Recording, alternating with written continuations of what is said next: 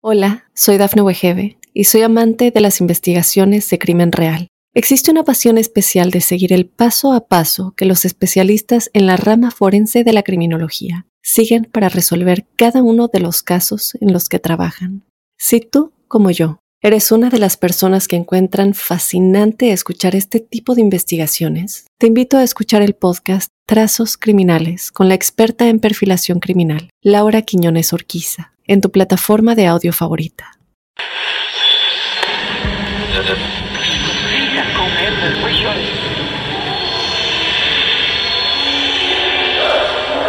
Esa casa está maldita. Hay alguien sentado en mi cama. Algo paranormal estaba pasando. El diablo estaba en mi cuerpo, estaba en mi cuerpo.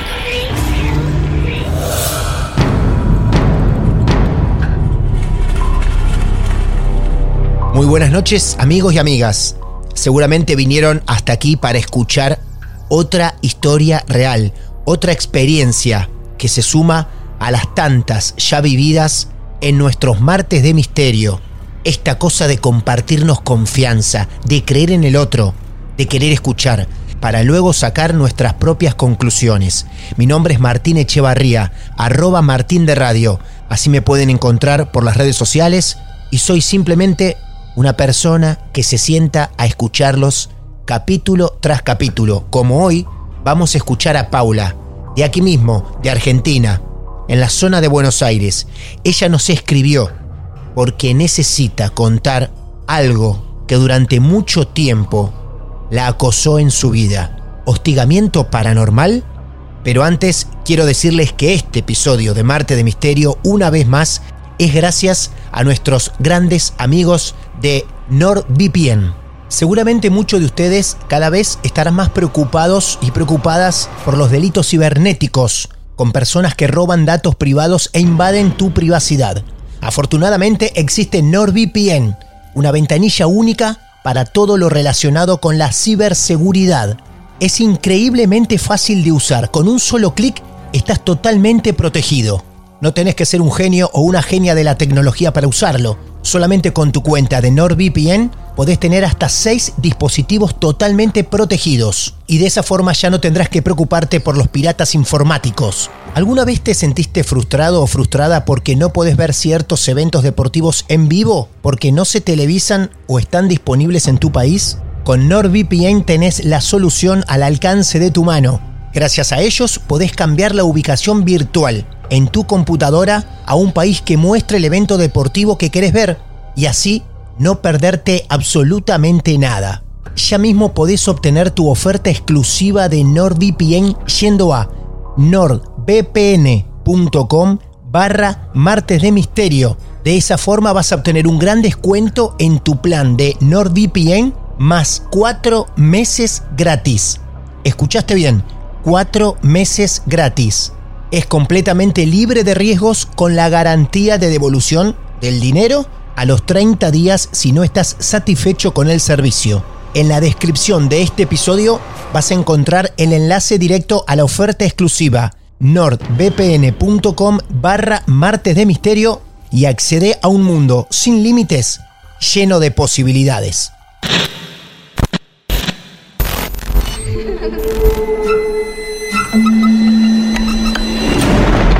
Los seres vacíos nos observan. Hasta hoy se registran muchos reportes de actividad paranormal en él. Veo cosas que no puedo explicar. Hay alguien sentado en esa silla. Está aquí. El misterio está fundamentado en el silencio. Pero ya es hora de hablarlo entre todos. Esto es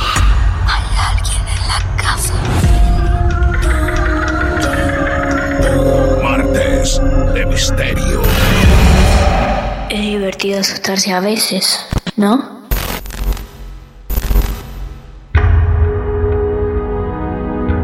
Y ahora sí, ¿están listos? ¿Están preparadas? Paula ya lo está. Ella es la protagonista de El Cuarto del Fondo, este nuevo episodio de Martes de Misterio. Hola Paula, bienvenida a Martes de Misterio. ¿Cómo te va? ¿Bien? ¿Cómo andas, Martín? Un gusto. Todo bien, por suerte. Bueno, un gusto y gracias por decidirte a contar tu historia. Primero te quiero preguntar a qué parte de Buenos Aires estamos llamando. A Pilar. Pilar, perfecto. Pilar, Buenos Aires, Argentina. Aquí estamos con una nueva protagonista que tiene cuántos años. Y ya en un par de meses 50. Bien, bien, perfecto, qué lindo. Me encanta cuando hay mucha experiencia de vida en cada historia de Marte de Misterio. Así que celebro también tus maravillosos 50, Paula. Y esta historia Gracias. que nos vas a contar es del presente o nos tenemos que remontar a muchos años. Que a los 90, a los 2000, Ajá, bien. Bueno, allí estamos con vos entonces, Paula, cuando quieras. bien. Principalmente lo que voy a relatar eh, transcurre, transcurrió, mejor dicho, Sí, en la casa de mis abuelos eh, maternos, en Delviso, que es una, una localidad que pertenece al partido de Pilar, una, una parte. Ahí nací yo, en Delviso. Arranco en el año 1990, que es cuando fallece mi abuelo. Fallece en, en- en la casa, en esta casa, en, en un cuartito. eh, tuvo una descompensación. Y bueno, nada, yo en ese momento estaba en- a, a un par de cuadras de ahí estudiando en el secundario. De ahí arranca la historia. bien. Con el fallecimiento triste, dato De- de- del abuelo. Sí, al que yo amaba profundamente. Lo que pasó a continuación de la muerte de mi abuelo, quedó mi abuela viviendo sola, la mamá de mi, de mi mamá, eh, es que bueno, empezaron a aparecer algunos golpes, eh, en- por ejemplo, en, en el hogar que estaba en el living, era un hogar, un- una chimenea que estaba en una esquina, el living, y algunos otros golpes que bueno, mi abuela no le daba ma- demasiada importancia. Yo te voy a describir cómo es la casa, cómo era Claro. la casa, cómo se vendió y porque en realidad es importante para, para la historia. Esta casa se construyó en los años 50, más o menos, este, 60. Unas casas que antes eran muy, muy altas, este, con ambientes pequeños, en una familia numerosa, mis abuelos, nueve hijos este, que, que vivían con ellos. Cuando vos entrabas a la casa había como un pequeño Porsche, entra, un pequeño Porsche, como una pequeña galería, entrabas al living, que era muy pequeño, a continuación del living estaba la cocina, de igual dimensión que el living. A continuación de la cocina había un cuartito, que era un anexo que se había agregado, y no estaba originalmente en los planos. Eh, eh, es un, en un cuartito que el, el largo de la habitación sería el ancho de la cocina, digamos, ¿no? Este cuartito estaba mucho más baja, el, mucho más bajo el techo, a diferencia del, del- techo de la casa, que, que en sí tenía un altillo, y una puerta que daba un pasillo lateral. Y esto daba al fondo de la, de la casa. A la izquierda de la casa, de otra parte y la otra lado de la casa, había dos habitaciones, una al frente, una al fondo, conectados por un pasillo con un baño en el medio. No sé si fui Ajá. clara con la explicación. Claro, sí, perfecto. ¿Allí vivían tus dos abuelos únicamente? En ese entonces sí, Bien. mis dos abuelos. ¿Qué pasa? Más o menos a mediados de los 90, eh, a veces mi abuela se- viajaba a Córdoba y usualmente a veces nos pedía eh, ir a cuidar la casa, ir durante el día, ver cómo andaba todo y demás. Y recuerdo una oportunidad que no- nos pide a mi hermano, que es tres años más joven que yo, y a mí, eh, ver si podíamos ir y quedarnos algún día a cuidarle la casa. Bien, mi hermano se ofrece un día y se queda una noche a dormir. Va esa noche y después me dice, no, no voy a volver. No, no me dio, no me dio, no me dio más explicaciones. Claro. Es, un, es un chico muy, eh, muy cerrado, muy, muy, muy de quedarse para él muchas cosas, ¿no? Sí, claro. Y dije, bueno, voy a ir yo. Entonces yo fui, me quedé esa noche. Ta- Estamos hablando de una época donde no había celulares, no había ni siquiera línea telefónica. Lo único que tenía mi abuela era cable, que para nosotros era un lujo. Entonces yo dije, bueno, voy yo. ¿Qué pasa? Eh, Viste que yo te decía el cuartito del fondo, que estaba a continuación de la cocina. Ese cuartito, la puerta que dividía, la- el- que conectaba la cocina con el cuartito, era de chapa. Y tenía esos tambores de, de llave, viste que antiguos, y no tenía llave. Entonces se le, pon- se le ponían dos pasantes por seguridad, digamos. Ajá, claro. No tenía cerradura, pero no sí tenía pasante. cerradura, Claro. tenía dos pasantes, claro. Bien. Porque en realidad el cuartito tenía una puerta que era de madera y vidrio, un ventanal grande que daba al fondo, que también tenía pasador y ese sí tenía este, cerradura. Pero bueno, pero como para mayor seguridad, esa puerta se trababa con dos pasantes. Y yo, bueno, obviamente yo me quedo en la habitación de mis abuelos, que estaba al frente de la casa, me quedo durmiendo ahí, en la habitación que, ocupaba mi abuela, viendo tele. Yo tenía la puerta cerrada con un pasador, también por seguridad, qué sé yo, esas cosas que uno tiene, ¿no? Y eh, lo que me pasa es que, bueno, ya no sé qué hora sería la madrugada, apago la tele, apago la luz porque duermo oscura, me dispongo a dormir y lo que escucho es que el picaporte de esa puertita de metal que, que conectaba la cocina con el, el- con el cuarto, eh, siento como que alguien quiere abrir la puerta. O sea, como si alguien eh, frenéticamente estuviera taca, taca, taca, taca, taca, taca, Ah, tratando, tratando de abrir la puerta. Como si alguien estuviera agarrando, eh, o sea, como si alguien hubiera agarrado la, el el picaporte. picaporte he y- intentado y taca, abrir taca, taca, en claro, y reiteradas entonces- oportunidades. Exacto, aparte Claro. ayer de Chapa se escuchaba. Claro. Claramente era esa puerta. Yo obviamente no lo relacioné con nada raro, digamos, eh, sobrenatural. Lo que sí en ese momento pensé, entraron a robar. O sea, mi primer razonamiento fue, entraron a robar. Estaba aterrada. Entonces, recuerdo que mi abuela tenía un revólver por seguridad y lo que hice fue No. atinar a, a- a buscar el revólver Wow. y apuntar a la puerta de la habitación porque dije, bueno, acá entró alguien. Pero, digo, Ah. yo, pero, pero yo en mi cabeza decía, ¿cómo entró alguien? Porque si tú, si, si entró alguien tuvo que haber roto la puerta o forzado la puerta de, de- del cuartito que daba al pasillo. O sea que para vos el sonido fue tan real que tomaste el revólver y te quedaste apuntando a la puerta del cuarto por si alguien entraba. Exactamente. Wow. Exactamente. Pero a su vez yo pensaba, ¿cómo pudo haber entrado alguien? Yo cerré todo y tendría que haber escuchado si alguien intentó violentar la puerta.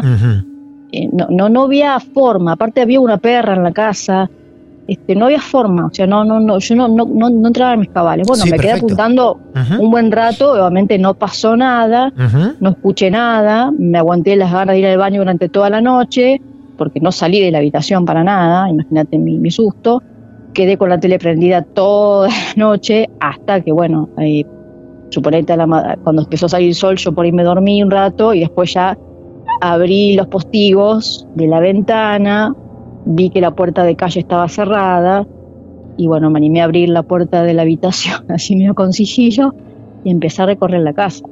Estaba todo en orden, Claro. o sea, no había pasado nada, la, la puerta, la puerta estaba bien cerrada, estaba Ajá. pasantes, o sea, no había pasado absolutamente nada. Ujú. Dije, bueno, fue mi sugestión. Es lo que yo pensé. Me sugestioné, es una casa en la que yo nunca había estado eh, sola. Decidí quedarme una noche más. Unos días después, yo sin decir nada, le digo a Andrés, mi hermano, el que había dormido un día antes, unos días antes, digo, che, Andrés, vos que fuiste a la casa de la abuela, eh, ¿por algo no fuiste? Bueno, o no sé, si, no sé si salió de la conversación. Me dice, no, ¿sabes qué me pasó? Dice, estaba en la habitación, la misma habitación, este, apagué la tele, cuando me pongo a dormir, escucho que quieren abrir la puerta de adelante, el Mm. picaporte de la puerta de adelante. O sea, la puerta de entrada Sí, al claro. living. Y no era la perra, Claro. porque, no, no- porque había una perra que por ahí se rascaba y se ta, ta, ta, ta. Dice, no, era el picaporte. O sea, era como que alguien le quería abrir la puerta con el picaporte, golpeando el picaporte, taca, taca, taca, taca. Y yo me quedé helada. Sí. Porque creo. digo, a ver, él no había contado nada, no me dijo nada, o supongo que para no asustarme, y yo no le había dicho nada hasta que salió la- esta conversación.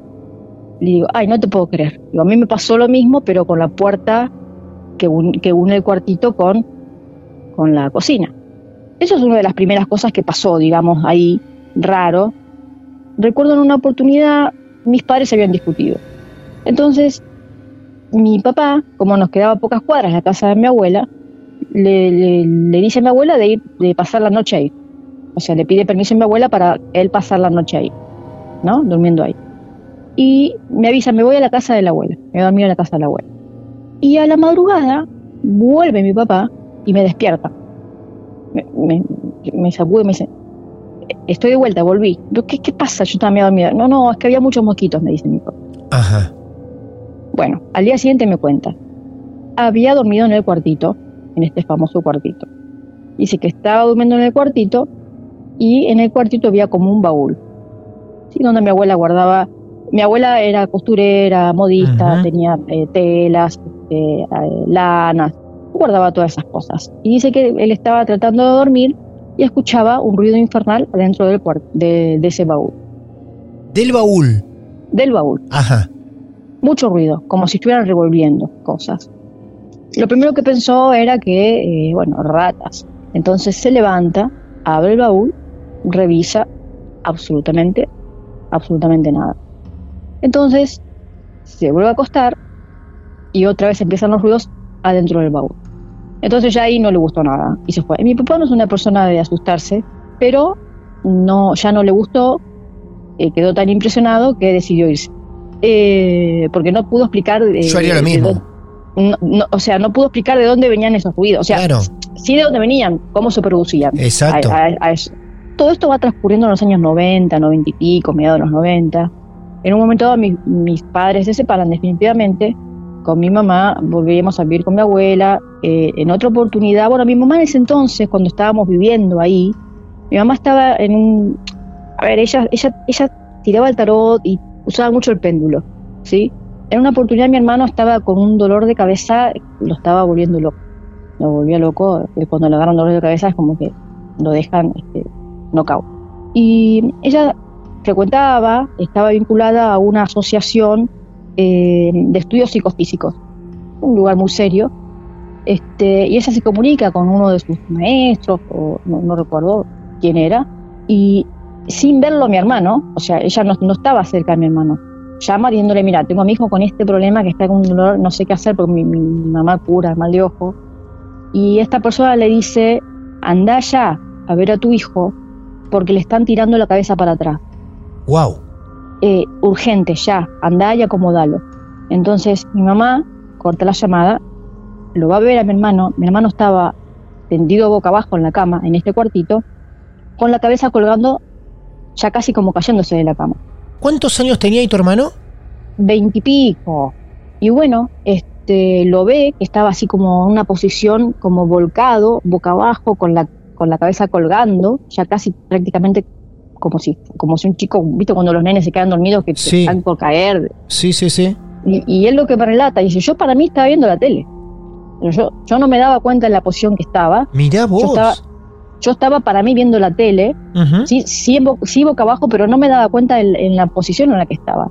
Entonces mami viene urgente, me acomoda, no, no, acomódate así, lo, lo reincorpora, le pone almohadones y qué sé yo, y ahí quedó. Después con el tiempo le contó lo que había pasado.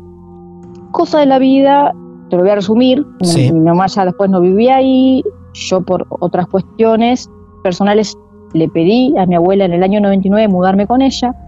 Te voy a resumir todo lo demás porque ya son temas familiares. Ujú. Eh, y bueno, mi abuela en, en marzo del 99 me dice, quédate el tiempo que quieras, el tiempo que, que sea necesario. ¿Y dónde voy a, a parar? Al cuartito, ¿no? Ahí, ahí me, digamos, hago mi, la habitación. Bueno, al principio, digamos, todo bien. Lo que me parecía raro a la noche, cuando yo ya me, me disponía a dormir, era que escuchaba como martillazos en las paredes, en la, en la pared. Y yo digo, ¿quién es el vecino que se pone a hinchar a esta hora con el martillo? Yo- yo- eh, porque a mí realmente me daba la sensación de que era el que estaban martillando la pared. Pero bueno, lo que pasa es que era todas las noches. Y era la noche, no era en otro momento del día. Y solamente se escuchaba ahí, eso era lo más, lo más cómico. O sea, no se escuchaba en otro lugar. Si yo me iba a la, a la habitación contigua, si vos te ibas a esa habitación no escuchaba.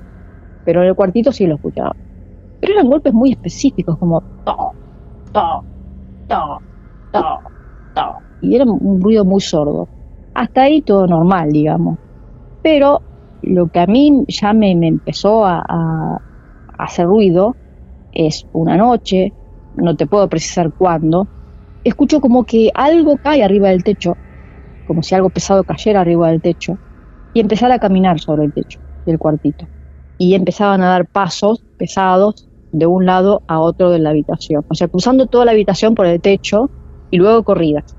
Claro, yo las primeras veces pensaba que era algún animal, pero cuando yo ya empecé a salir a la noche a investigar y no veía nada, yo digo, no, esto no es un animal. Eh, ahí ya me empecé a asustar, porque empezaban primero los golpes en la pared y a continuación empezaban estas, este, este golpe eh, brusco en el techo, como, como que algo caía, y empezaban a caminar y a correr. Ujú. Me volvía loca, o sea, de- de- del miedo, porque yo decía, no puede Sí, ser. claro. Y, y se incentivaba mucho más con las noches de tormenta. Las noches de tormenta realmente eran terroríficas. O sea, yo realmente no sé lo que era, nunca supe a pesar de haber salido de noche a ver, no le encontré ninguna explicación lógica. Claro. Eh, una madrugada eran tales, tales los ruidos, que de hecho yo sentí, porque ese ventanal que te decía tenía, eh, que daba al fondo, tenía una lona, que a la, a la noche yo la bajaba, adentro tenía una cortina y afuera tenía una lona que era más que nada para el tema de que no entrara agua y, que no entrara este, la luz, tan, tanta luz. Esa noche en particular, entre las corridas del techo, la tormenta eléctrica, siento que corre la, la lona. Entonces yo no me animé a correr la cortina de adentro, pero te puedo asegurar que eh, entré en un estado de pánico absoluto. Y yo atiné a salir corriendo al baño, me encerré en el baño con tal estado de pánico que no podía respirar. O sea, estaba hiperventilando de una manera que no podía respirar. Claro. O sea, era, eh, tenía un terror tan grande. Estaba tratando de- de- de ver qué iba a hacer, porque no me animaba a entrar a la habitación. Porque digo, tormenta eléctrica, corridas como nunca, y encima que me corran el- la lona de afuera. Que no era como que se corrió por el viento, porque estaba atada, era como si alguien hubiese corrido intencionalmente. En un momento dado que estuve más tranquila, entré a las corridas al, al cuarto, seguían los ruidos, yo arrastré el colchón, lo saqué, cerré la puerta, la trabé y la fui a despertar a mi abuela y decirle, abuela, mira, pasa esto, no puedo dormir más ahí, no soporto más dormir ahí, te pido por favor déjame pasar a dormir la noche con vos. Dale, perfecto. Esa misma noche, yo- obviamente yo no podía dormir, imagínate que estaba eh, totalmente alterada, a pesar de que ya estaba con mi abuela en la habitación, se ilumina la habitación, yo no te puedo explicar porque cada vez que lo explico me cuesta explicarlo. Se ilumina la habitación de un blanco donde todo lo que vos veías en la habitación, fueron segundos, ¿eh? fueron cosas de, yo creo que menos de un segundo, menos de dos segundos, donde todo lo que vos vieras en la habitación era blanco, todo. No distinguías un color de nada, no el- lo- los, colores de los objetos de la habitación. Primero que estaba totalmente oscura la habitación. Y la luz venía de afuera, pero lo más cómico, que esa casa, como tenía postigos, y como te decía, esos postigos impiden, o sea, bloquean la luz, yo no sé cómo es que entró la luz. Lo que sí me acuerdo que nosotros vivíamos en una antesquina, la casa esta está, está en una antesquina. Y en la esquina eh, había una familia, eh, tenía una casa muy precaria. Y yo escucho que uno de los chicos que vivía ahí dice, ¿qué fue eso? En el mismo momento en que yo veo esto, o sea que no es que lo vi yo sola. Pero bueno, este evento se repetiría unos meses después, otro día de tormenta, en otra habitación. Que yo ya me mudé a otra habitación, que era la contigua al cuartito. Yo ya no volví al cuartito. Claro, no quería obvio. volver al cuartito. Y no, después de no tantas quería- experiencias, pasar una No. noche más ahí era en vano. y ahí me mudé con mi, con mi mamá y con mis hermanos y nunca más volví. Hasta que años después Sí. Alquilamos la casa de mi abuela. Mi abuela se fue y nos alquiló la casa a nosotros, pues nosotros alquilamos en otro lado. Y ahí em- empiezan a pasar las cosas más heavy. Wow. O sea que ustedes después de un tiempo vuelven todos a la casa de la abuela. Siempre vuelven ahí, es impresionante. Sí, sí, y después es como que no nos podíamos ir, que eso es lo más feo. Esa vez cuando Este, ustedes vuelven, ¿cuántos años tenías ya vos? Y volvimos en el año 2002, eh, yo tenía 30 años, Bien. Sí, 30 Con 30 años volvés a vivir con tu mamá a la casa de tu abuela y con mis hermanos menores. y tus Sí. hermanos. Bien. Sí. Empieza a pasar un montón de sucesos, como te decía, eh, que nos acostábamos y escuchábamos que las banquetas este, apilables que teníamos en la cocina este, se movían, como que alguien las arrastrara del lugar. Y lo mismo la vajilla o eh, las alacenas, como que las abrían, como que como que se acomodaba vajilla. Yo a veces me levantaba pensando que estaba mi mamá levantada, como yo te decía, me cuesta dormirme. A veces me levantaba para comentarle algo y no había nadie en la cocina. Estaba todo en su lugar. Otra cosa que nos pasaba, me pasaba a mí, me pasaba, le pasaba a mi mamá, es sentir que alguien se te sienta a los pies de la cama. Cuando vos sentís que te hunden, que alguien se hunde eh, cuando se sienta. Y la verdad es que Sí, ese momento es terrible. una de las cosas sí más aterradoras que me pasaron, yo ahora estoy en, en mi cuarto con seis gatos, duermen conmigo. Una de las cosas que más me pasaron a mí, y, y tengo un arzón porque duermen conmigo, en los últimos años que vivimos ahí, mi hermano ya lo vivía con nosotros, yo compartía la habitación que era de mi abuela con mi hermana menor. Una noche eh, me quedo leyendo, qué sé yo, apago la luz, me acomodo, me pongo así como de costado, sobre un costado, me tapo y eh, con la luz oscura, ¿no? Completamente oscuras. Y siento que eh, yo tenía una gata, este, que, amaba mucho, y siento como que, que salta a la cama y se me acomoda contra mi panza, ¿no? O sea, es, es muy común que los gatos busquen hue- huecos, o sea, como, como acurrucarse. Entonces yo, si bien yo no lo había visto en la habitación, saco la mano, mi, mi brazo izquierdo, que estaba tapado, o sea, por el, el abrigo de cama, y cuando la voy a tocar no había nada. Me toco la panza. Yo sentí claramente que algo se me acomodó, que se acurrucó contra mí, que saltó a la cama, se acomodó contra mi cuerpo. Qué impresión. Me, me dio una impresión tan grande que salté como un resorte de la cama, prendí la luz y empecé automáticamente a buscar a la gata. Dije, tiene que estar la gata acá. Y la gata estaba afuera. Mi hermana se despierta y dice, ¿qué pasa, Paula? No, no pasa nada, no pasa nada. Pero qué? Deja la luz prendida un ratito más, le dije yo. No le, no le quise decir. Pero eso fue sí, eso realmente me, me causó mucha, mucha impresión. Porque yo no estaba durmiéndome, o sea, no, no, no estaba dormida, recién me acomodaba, recién me, acostaba, recién me acomodaba para ponerle a dormir, no había ni, ni cerrado los ojos, y saco el brazo para acariciar a lo que yo creía era mi gata y no había nada. Otra de las cosas es, eh, por ejemplo, sentir que mm, me fumaban al lado o que alguien estaba bebiendo al lado, sentir olor a alcohol, alcohol, como que alguien estuviera tomándose algo de, no sé, un, un whisky o fumándome al lado. Entonces yo le decía a mi mamá, "Ma- mamá, vení, ¿sentís esto? Sí. Y no hay nadie fumando, Lili. ¿Sentís este olor? Sí. Y no hay nadie tomando. Y yo le decía, por favor, deja el péndulo. Porque eso está trayendo cosas que no, Ah, claro. que no, que no está bueno. Pero, ¿tu Eh, mamá para qué lo usaba el péndulo? ¿Todo el tiempo para hacer una especie de limpieza? Porque ella estaba muy en- metida en eso, porque aparte por ahí en algún momento le tiraba las cartas a alguien. Claro. Pero yo creo que hay que estar muy bien, muy, por más que vos tengas un don natural de Sí. mediunidad, tenés que estar muy bien capacitado. Y tenés que estar muy bien eh, en tu eje. Para mí esto estaba trayendo cosas que no estaban buenas. Claro. Yo sufría de parálisis del sueño, Claro. me atacaban en los parálisis del sueño, Mm. sentía que me atacaban. Todas las noches me despertaba a tres y media de la mañana. Todas las noches. Sí, qué horario. Era es? algo. Yo me levantaba, me fijaba el reloj en la cocina que estaba justo sobre la puertita del cuartito que te digo.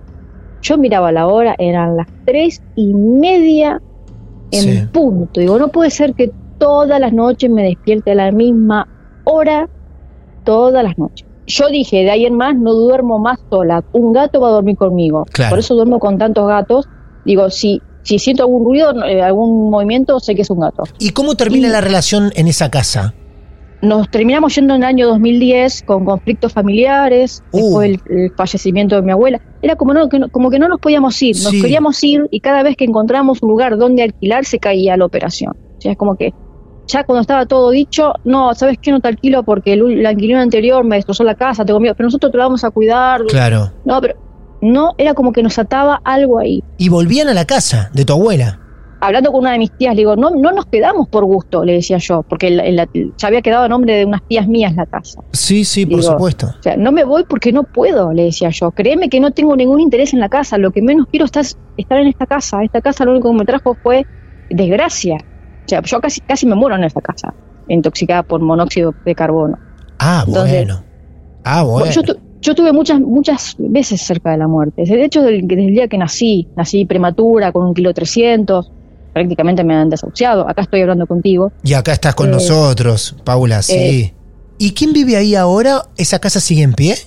Sigue en pie, está reformada, la vendieron Ajá. es a unos vecinos, está totalmente reformada. Bien. Eh, yo, la verdad que es un lugar que no, no, no me gusta volver, no me gusta volver a Delviso en realidad. Claro. Sí, es una localidad que me trae muy malos recuerdos Ujú.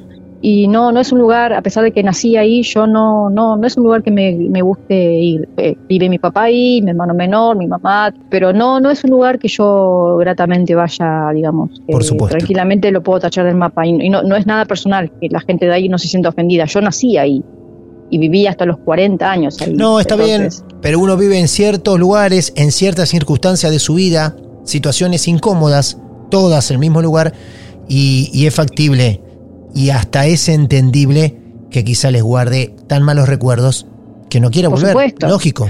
No, y en la casa de mi abuela era una cosa que era, era como, yo nunca entendí si realmente lo que nos, lo, al principio cuando vivía con mi abuela y me pasaba lo del techo era si algo, algo que me estaba asustando para que me vaya o era algo que me, que, algo que, un mensaje como diciendo, acá estoy. O sea, yo nunca supe interpretar. Ahora, con los años, ya estudiando otro tipo de cosas, interiorizándome en otro tipo de cuestiones, pienso que tiene que ver mucho con la energía que han dejado las personas que han transitado por ese hogar y que han sido vivencias muy heavy. Mi abuela, mi abuelo. Después todo lo que trae el péndulo y todo, ya es otra cosa. Claro. Ahora me pregunto si en la remodelación de la casa, ese cuarto del fondo sigue existiendo, ¿no? No tengo idea. ¿Quién sabe? Yo muchas veces me pregunté qué pasará con la gente que vive ahí. Por supuesto. Por eso te preguntaba hace un rato si esa casa la habían refaccionado o si esa casa no existía más. Pero bueno, alguien está viviendo allí y quién sabe si a lo mejor algún día cuenta también su historia en los martes de misterio. Paula, nosotros te agradecemos mucho que desnudes situaciones tan particulares ante nosotros y ante toda la gente que escucha Marte de Misterio. Así que siempre, gracias siempre. por la invitación. A vos, por favor, siempre gracias.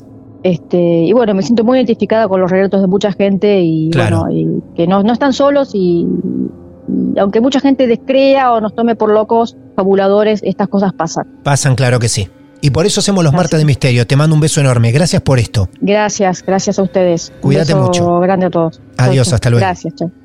Me quedé pensando en esos tantos ruidos y en algunas de las acciones que ese cuarto ha ejecutado en el ser de Paula en una especie de acoso constante, no solamente de ella, sino de cualquier persona que pasaba por ese lugar. Paula nos eligió para contar su experiencia y nosotros volvemos a invitarte, a vos. No importa en qué costado del mundo te encuentres. Queremos escuchar tu historia porque de esto nos alimentamos. Podés ubicarnos en nuestras redes sociales, ahí andamos, nos encontrás Martes de Misterio, o bien en mi red social personal, arroba Martín de Radio.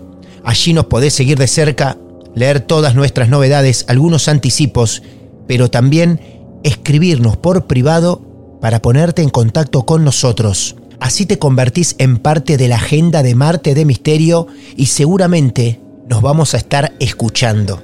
Vamos a estar charlando con vos. Amigos y amigas, los saludamos, las saludamos desde Mar del Plata a cualquier parte de este planeta y ya saben que seguramente nos vamos a encontrar en el próximo episodio de este hermoso proyecto interminable llamado Martes de Misterio. Muchas gracias. Cada entrevista tiene una historia, las nuestras una maldición. Martes de Misterio.